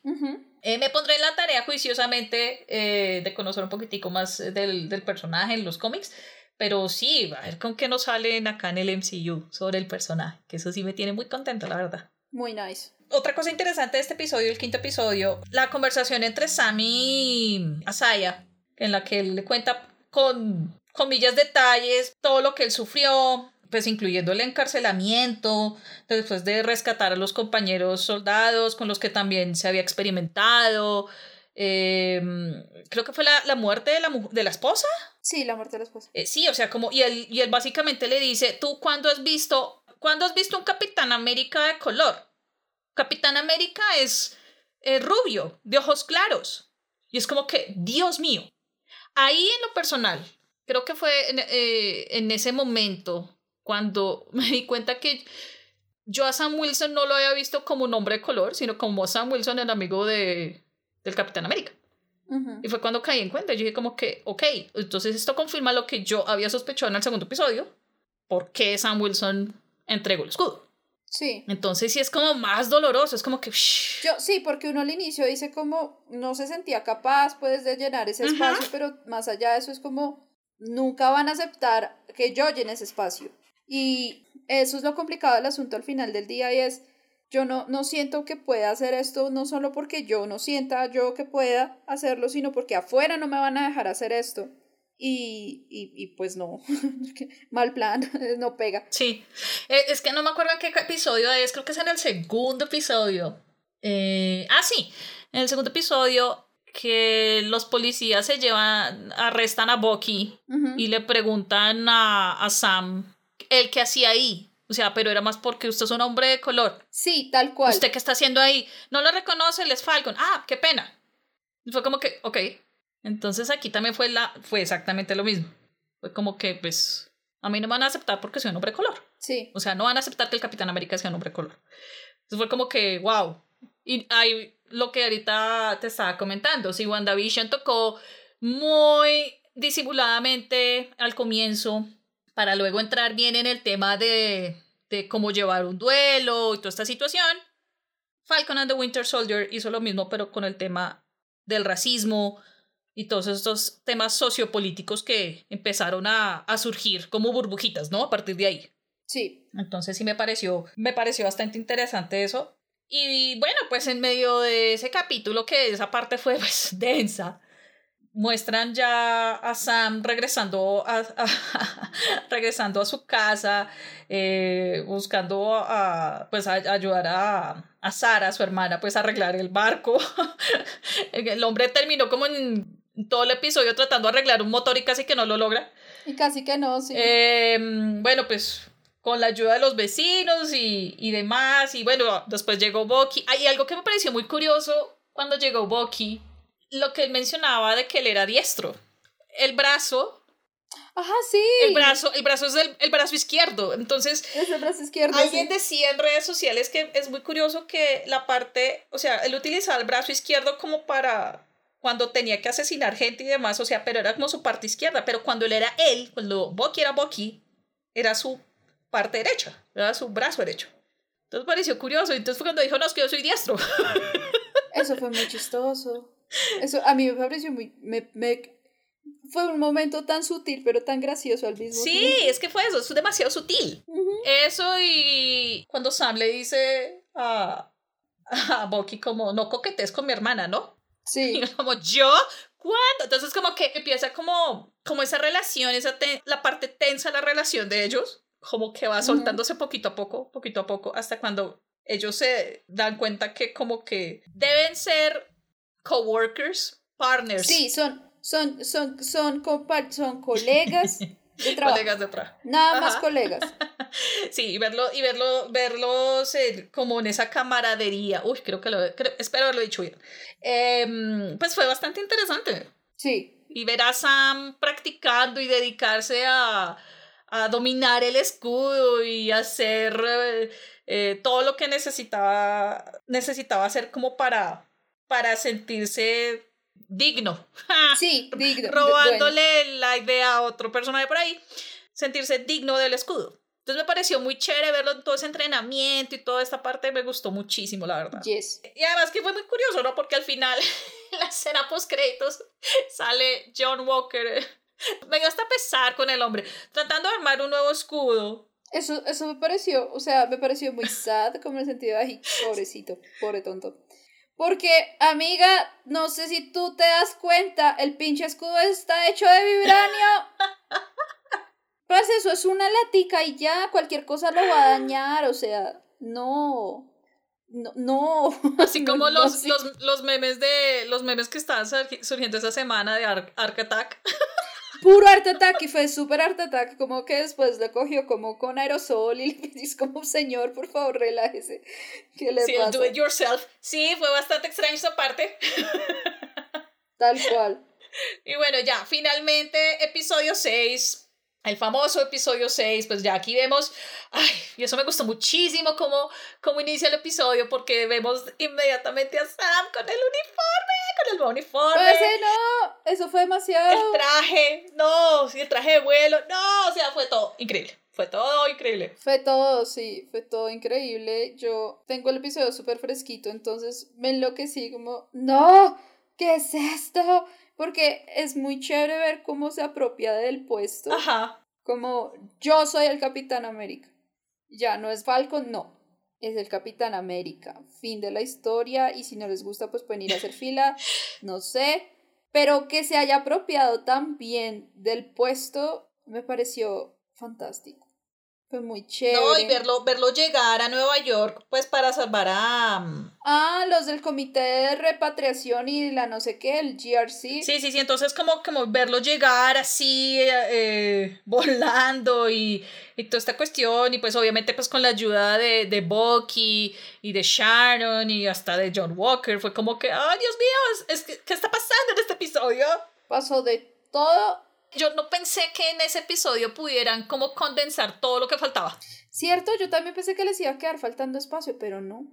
De hecho, les quedó todo muy bien establecido y creo que cerraron cabos sueltos. De nuevo, el personaje de Carly no es mi favorito, realmente siento que igual le faltó muchísima mm, más intensidad. Pero por un momento, brevemente, tuve un poquito de aprecio por, por John Walker. Un poquito. poquito febrero. Pero así chiquitín. Fueron como tres segundos. Y ya después fue como, no, I still hate you. Entonces, no. Me gustó, una de mis escenas favoritas del último episodio realmente fue la del helicóptero. Cuando le habla a la señora que está en el helicóptero, le dice como, un pajarito me contó que sabes ¿Ah, pilotar helicópteros. me encantó, fue muy chévere y como la coordinación y toda la maniobra, como esto tiene que estar perfecto, entonces voy a contar hasta de 5 a 1 y tal. Y todo salió muy bien. Que eso también muestra por qué Sam es el Capitán América y no solamente porque va a actuar solo, sino porque sabe trabajar con otros. y, y si algo tenía Steve Rogers es que él sabía liderar una unidad y sabía cómo hacer para que los demás pudieran cooperar con él para que tuvieran los mejores resultados. Y eso es algo que el fake cap jamás iba a poder hacer porque no, porque el tipo estaba muy, muy enfocado en probarse él ante los demás. Y pues el que entra jugando así ya no sabe, como que ya pierde. Sí, además que algo bastante interesante de Sam cuando uno lo ve en el uniforme acá en este episodio y lo ve, por ejemplo, en el caso de, de la escena del helicóptero, tú dices como que, uy, pucha, ese personaje ha tenido un recorrido en esto, en, en el MCU. O sea, desde el momento en que empezó en, en, eh, en Capitán América, mm, El Soldado del Invierno, hasta, hasta acá. O sea, el recorrido de ese personaje ha sido gigantesco. Sí, es súper, súper, súper grande. Y pasa exactamente lo mismo que pasó con. A mí me pasó, por ejemplo, en menor escala, pero estoy seguro que mucha gente le pasó. Eh, en WandaVision, mucha gente decía como, ah, pues sí, Vision, ajá, pues bien. Pero cuando va pasando la serie, uno, dice, uno, siente, uno siente a Vision, uno dice como, pucha, es que Vision es uno de mis personajes favoritos ahorita, qué emoción, o sea, qué chévere que hayan desarrollado este personaje, no sé qué, ta, ta, ta, ta, ta. Por la misma línea va Sam Wilson. Porque el comienzo es como que, ah, sí, pues Sam Wilson en un futuro va a ser Falcon y sí, Sam Wilson es como el bacán del grupo y como que sí, ahí como que el, el coco con, con Steve y ya, de ahí no pasaba. Pero entonces verlo como en todo este arco, esta transición para que él llegara a ser Capitán América, ay, fue muy bonito. Fue muy bonito, especialmente desde el momento en que, en que Steve le dio el escudo hasta, hasta este momento, hasta este episodio. Sí, y aquí también, bueno, entre otras cosas que pasaron en este episodio, aunque bueno, esto ya me lo olía desde hacía rato, pues se revela que Sharon es el Power Broker. Es muy curioso, yo no pensé que fuera Sharon, yo de verdad no pensé ¿En serio? que fuera Ahora bien, ustedes saben que yo nunca me vuelo las cosas y hasta que pasan es como, ¡wow! Lo cual es chévere porque no arruina mi capacidad de sorpresa, como que todo me sorprende. Entonces, la paso muy bien, me divierto barato. No, pues yo sí me empecé a sospechar. No tanto en el episodio. Bueno, en el episodio en el que aparece por primera vez. Pues es que uno la ve relacionándose, pues, sí. O sea, como que se, o sea, se sabe que ella, ella tiene contactos. Ella tiene contactos. Pero poco a poco, como que. Como que uno la ve también manejando como hilos. Entonces es como que, pues es que para ser una persona que en teoría conoce al Power Broker como que tiene mucho poder en medio de todo. Entonces dije, no, pues ella, ella debe ser el Power Broker. O sea, ya era la hora que nos tenían que haber mostrado más sobre el Power Broker o la cara del Power Broker. Y pues tiene que ser ella. Y además que ella llegó como muy casual, como, sí, vengo a ayudarlos. Ah. yo dije, esto está un poco sospechosín y pues sí, efectivamente. Y yo creo que también, bueno, es que también aquí ocurren varias, varios momentos muy buenos en este episodio. Yo creo que, y puedo decirlo, la mejor escena de toda la serie es cuando Sam convence a, a, este comité de posponer el voto de reubicación forzosa y da como todo ese discurso. El discurso fue muy pro. Wow. Fue muy, muy, muy pro. Me pareció muy acertado también, como. Como que. no sé cómo explicarme. Ah. Lo que sí, lo que sí quiero decir es que me pareció que estuvo muy bien articulado también, como que de no, esto es una serie Marvel, esto, está, esto no está pensado para que resuelva todos los problemas del mundo ni para que genere conciencia en la gente que lo ve. Obviamente, si quieren saltar toda esa parte, pues se la pueden saltar, no pasa nada. Pero estuvo muy bien hecho y me gustó mucho en ese sentido, como de quiso dar a entender ciertas cosas de nuevo que están pasando en el mundo y que pasan a diario, pero lo hizo entender de una forma muy sencilla. Ajá. Y es como e, esa, esa yo creo, quiero decir que es una analogía, esa analogía que hace como ustedes tienen casi que el mismo poder que un dios loco que puede borrar la mitad de lo que existe, ustedes tienen casi que ese mismo poder, ¿cómo lo van a usar? Eso me pareció muy chévere. Sí.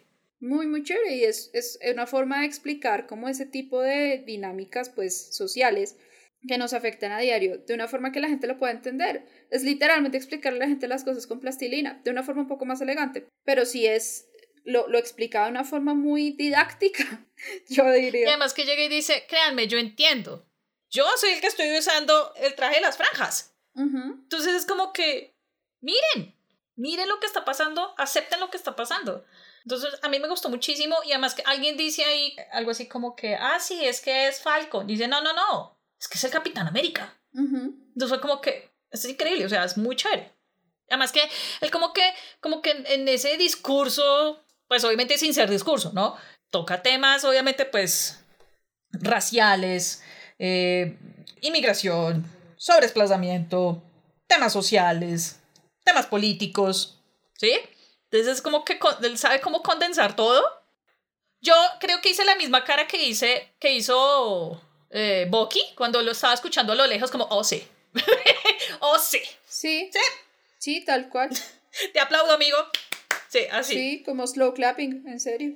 Y, y además que, bueno, en ese episodio también, em, el otro momento bonito del episodio fue cuando Sam lleva a, a Saya al, al museo del, del Capitán América para mostrarle pues que se creó un monumento Uy, amiga, sobre él. Entonces, como que... No, eso me hizo llorar.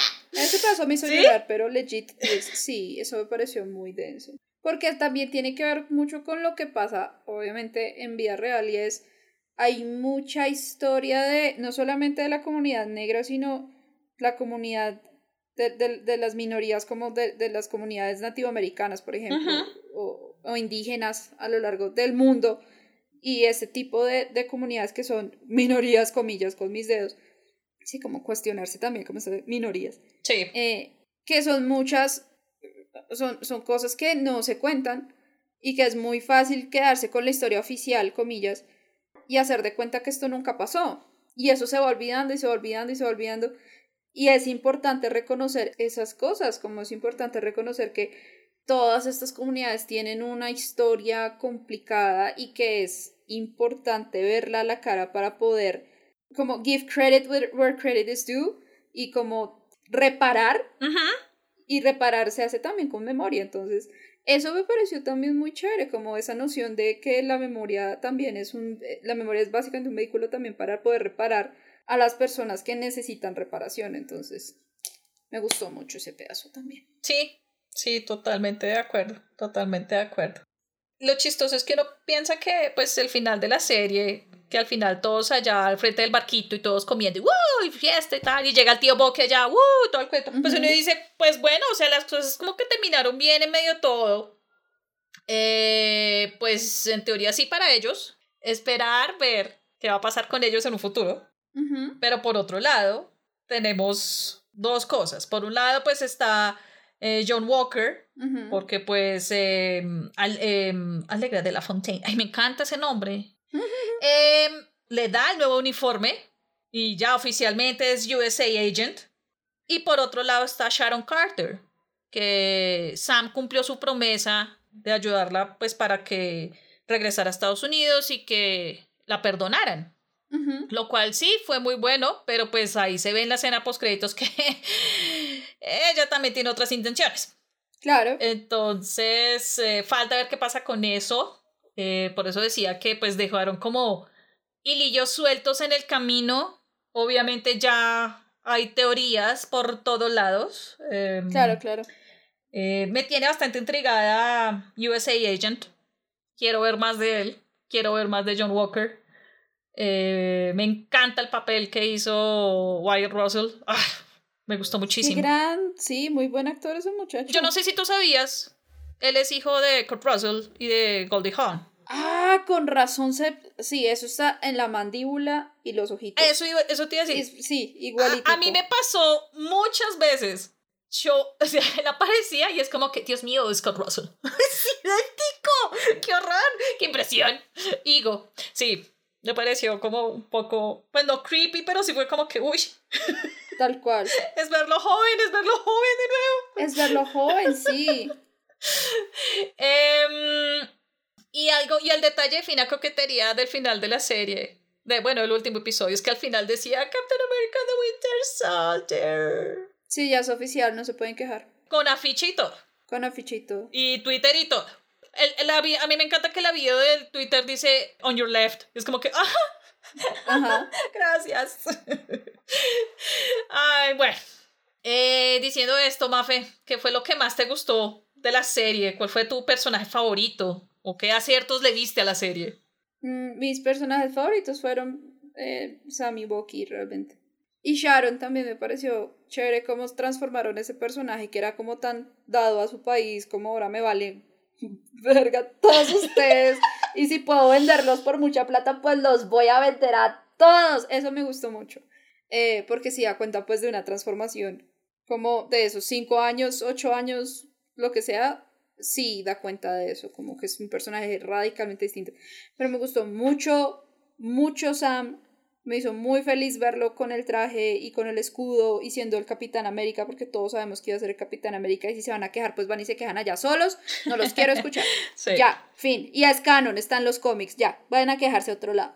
Y me gustó mucho Bucky. Bucky, Bucky se me hizo un personaje ya muy mucho más blandito, blando pero no en el sentido de blando de débil, sino blando como, como accesible, como... Ajá como que ya no siento que hay como una pared ahí separándome de Bucky Barnes, sino como que, sí, como que lo veo y, y no me siento, no me da como náusea, no me da como, sino, sino que me, me, entretiene y me, me saca risas y, y, y, hace que me preocupe por él.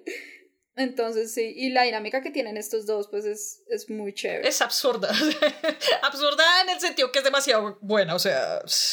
Sí, sí, es muy, muy buena. Y además, a mí me gustó muchísimo hablando de dinámicas, sí, la dinámica entre ellos dos.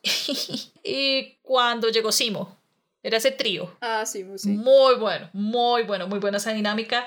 Eh, pues nuevamente, pues el hecho que hayan tocado como todos estos temas, darle importancia, darle valor a esos temas. Fue muy bueno, muy acertado. Eh, y más en, en el mundo de Marvel, es decir, en, en el mundo del MCU. Que pues nuevamente, pues nos tienen acostumbrados a ciertos formatos, a ciertas em, cosas o escenas de acción y pelea y sí, como cosas así. Pero esta es la segunda serie que hacen y es la segunda serie, o sea, es el segundo producto que toca temas así. O sea, como que le dan una profundidad, tienen como ese espacio, porque esa es la otra, ¿no? Tienen como la ventaja de tener ese espacio en una película, no lo, no lo tienen tanto, como quieren llegar a a tocar los temas.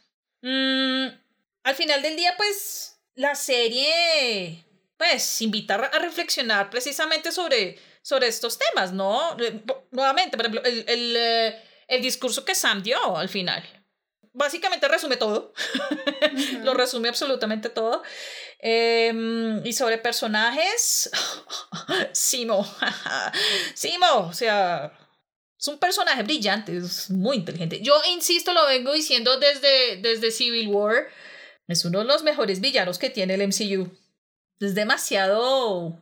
Es muy gracioso. Es muy inteligente. Sí. muy inteligente, es muy pilo. Sí, sí, sí. Y aquí la verdad me sorprendió muchísimo porque le vimos otras facetas.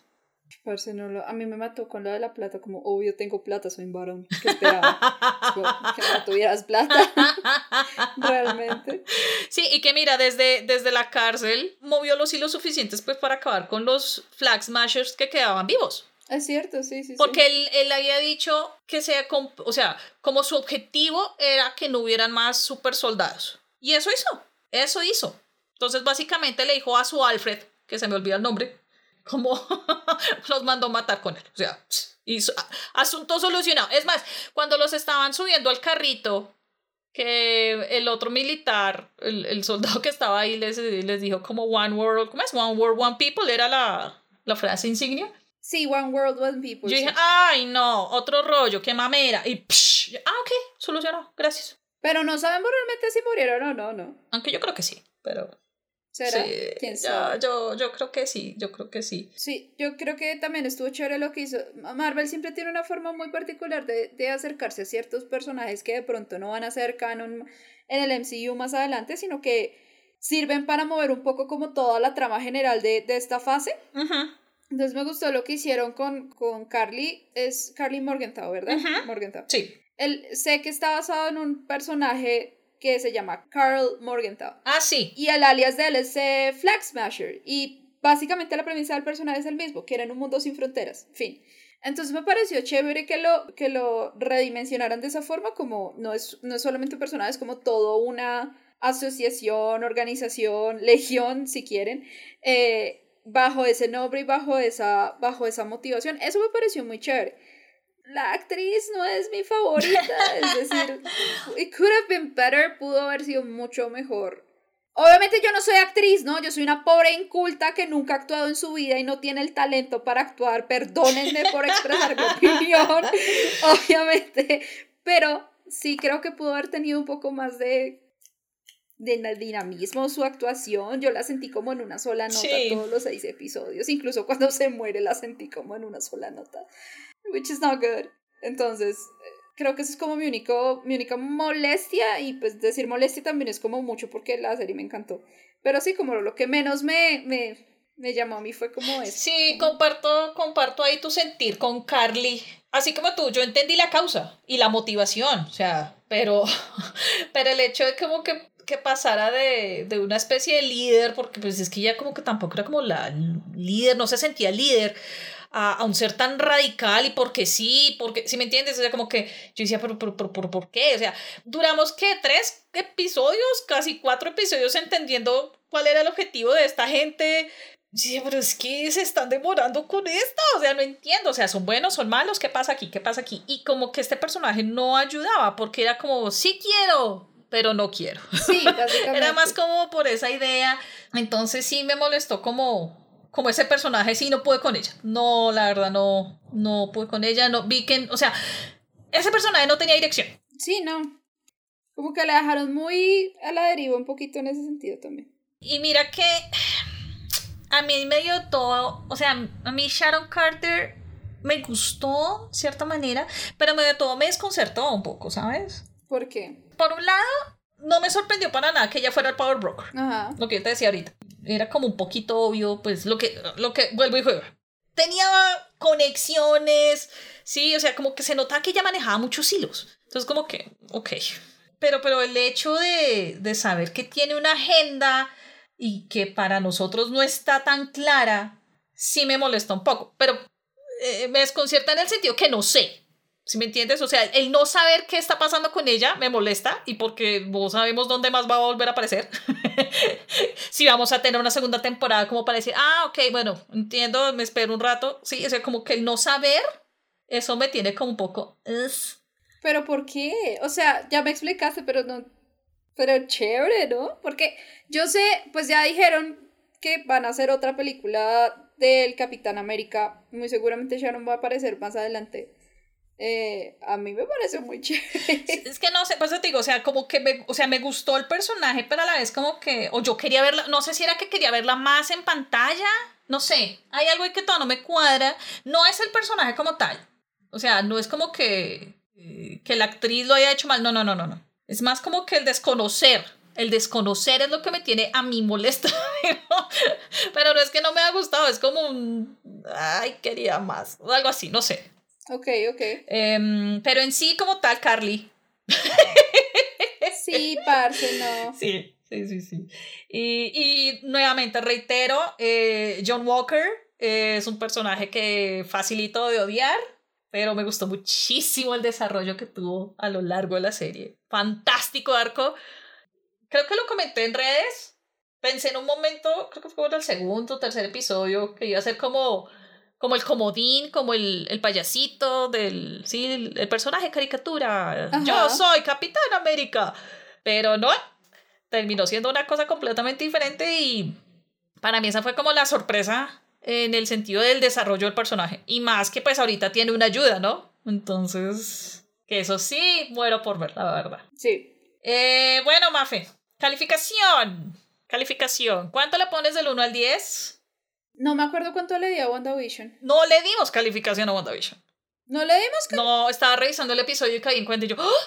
Qué falta de todo. Bueno. Yo sé. Pues a WandaVision yo le doy un 8.5. 8.7, casi 9. Y a esta también le doy un 8.7, casi 9. 9 de 10, 9 de 10. Ambas. Ambas 9 de 10, sí, 9 de 10. Ah, estamos en la misma página. Nice, nice. Sí, WandaVision, eh, porque le debía la calificación, eh, 9 sobre 10. Ajá. Y esta también 9 sobre 10. Eh, sí, les faltaron 5 centavos por peso, pero que, que muy buenas series. Sí, muy buena. Sí, sí, sí. Esta es más por el lado de Carly. Pero de resto, excelente serie, excelente serie. Además que deja muchas cosas a futuro. Es decir, listo, se anunció lo de Capitán América, la nueva película, que estoy, yo no sé, algo, algo me dice que ese anuncio no iba a ser para el viernes, sino para el lunes. Mm. algo me dice, no sé, no sé, tengo, todavía tengo como eso porque lo anunciaron demasiado encima al final. Entonces, sí, es como un anuncio todo raro ahí. Em, pues, uno asume que Sammy y Bucky aparecen, ¿no? Pero em, pues falta ver cómo va a ser el desarrollo de, pues porque el, el, creador de, de, la serie está involucrado como guionista de, de, la película, ¿no? Entonces, pues uno asume que ellos van a estar involucrados, sí. los dos personajes. Sí, sí, seguro, sí. Pues eh, falta ver pues qué vaya, qué vaya a ocurrir, pues mientras tanto pues disfrutar esto, disfrutar la serie, los, los arcos de los personajes, todo este desarrollo. A mí me gustó muchísimo, la verdad, la serie. No pensé que me fuera a gustar tanto. Una de mis películas favoritas de toda la, la saga del infinito es precisamente eh, Capitán América, el Soldado del Invierno. Por lo que es una cuestión de thriller político. Eh, y esta fue por la línea. Y eso que tiene esos momentos body cop. Sí, es muy body cop, es cierto. Son gloriosos son muy gloriosos, gracias. Insisto, amo este dúo, entonces nada que hacer ahí. Y nada, si tienen la oportunidad de verla, por favor háganlo, háganlo, en serio. Esto, además que esto va, eh, es el inicio de la, de la nueva etapa del MCU, entonces obviamente va a traer como, nos va a dar como cositas para las próximas producciones que, que se vienen. Entonces, Marvel más vale que siga haciendo contenidos se sigue haciendo productos con esta clase de contenidos que ah, son muy buenos. Sí, 100% de acuerdo. Eh, bueno, para finalizar, pues eh, recuerden por favor, nos pueden escuchar y seguir en plataformas como Spotify, Apple Podcast, Anchor y Google Podcast. También nos pueden encontrar en evoluciongeek.com y por supuesto en redes sociales, en Instagram estamos como arroba evoluciongeek. Y antes de dar nuestras redes sociales, eh, una recomendación gigante, eh, especialmente pues a quienes vivimos aquí en Colombia. Por favor, señores, jovencitos, niñas, niños, cuidarnos, a cuidarnos, por favor. Estamos en tercer pico, por favor. Vean, esas vacunas acá se van a demorar a llegar para todos los demás. Si ya no llegaron las segundas dosis, estamos fritos. Entonces, ¿qué nos toca hacer?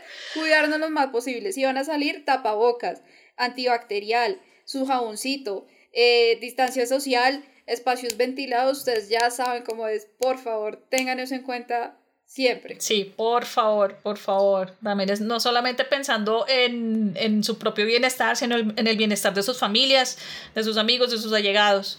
Es una recomendación gigantesca, no solamente eh, por el hecho de, que el regreso a las salas de cine en el caso de Cine Colombia pues se va a demorar, sino pues para, para volver a, a retomar otras cosas. Eso es como lo mínimo, amigos. Es como, es, es, como lo más superficial del asunto. Es como, ay, podemos volver a cine, pero ustedes saben que esto va más profundo y es que podamos volver, como volver, ¿sí? Entonces tengan cuidado, espacios ventilados, ya saben, tapabocas siempre, ustedes saben que el tapabocas funciona, etcétera. Tengan cuidado, por favor. Bueno, Mafe, ¿dónde te pueden encontrar en las redes sociales? Me pueden encontrar en Twitter e Instagram como Alpacalipso. Este, ya mi, mis redes ya volvieron un poquito a la normalidad. ya, ya, ya, ya pasó, ya pasó el comeback de Astro, todo muy chévere, nos fue muy bien. Muchas gracias por preguntar. Vayan, los escuchan. Yo sé que este podcast no tiene nada que ver con esto, pero yo siempre, cualquier espacio que tenga, le hago promoción a mis muchachos. Vayan, los buscan en, Insta, en, en YouTube. Pero sí, ahí me encuentran y nada, nos hablamos. Eh, y yo soy Tata Rodríguez y a mí me pueden encontrar en Twitter e Instagram como arroba tata al piso Colombia. Podemos conversar sobre cine, los Oscars que están recienticos. Mm. Podemos conversar eh, Falcon and the Winter Soldier. Podemos conversar sobre lo que se viene en Marvel. Loki, por ejemplo. No, y parce, si esto fue con estas dos series, lo que iba a estar increíble. En serio que sí. Yo lo sé, yo lo sé. Yo tengo fe. Yo sé. Yo sé. Eh, también podemos eh, conversar sobre otras series de televisión, sobre otras producciones. Eh, en fin, en fin, hay muchas cosas por ver, ver y disfrutar. Eso es como básicamente. como siempre, gracias por escucharnos, acompañarnos y apoyarnos. Y nos vemos y nos escuchamos en el próximo episodio del podcast de Evolución Geek. Cuídense mucho. Adiós. Bye. Chao. Adiós.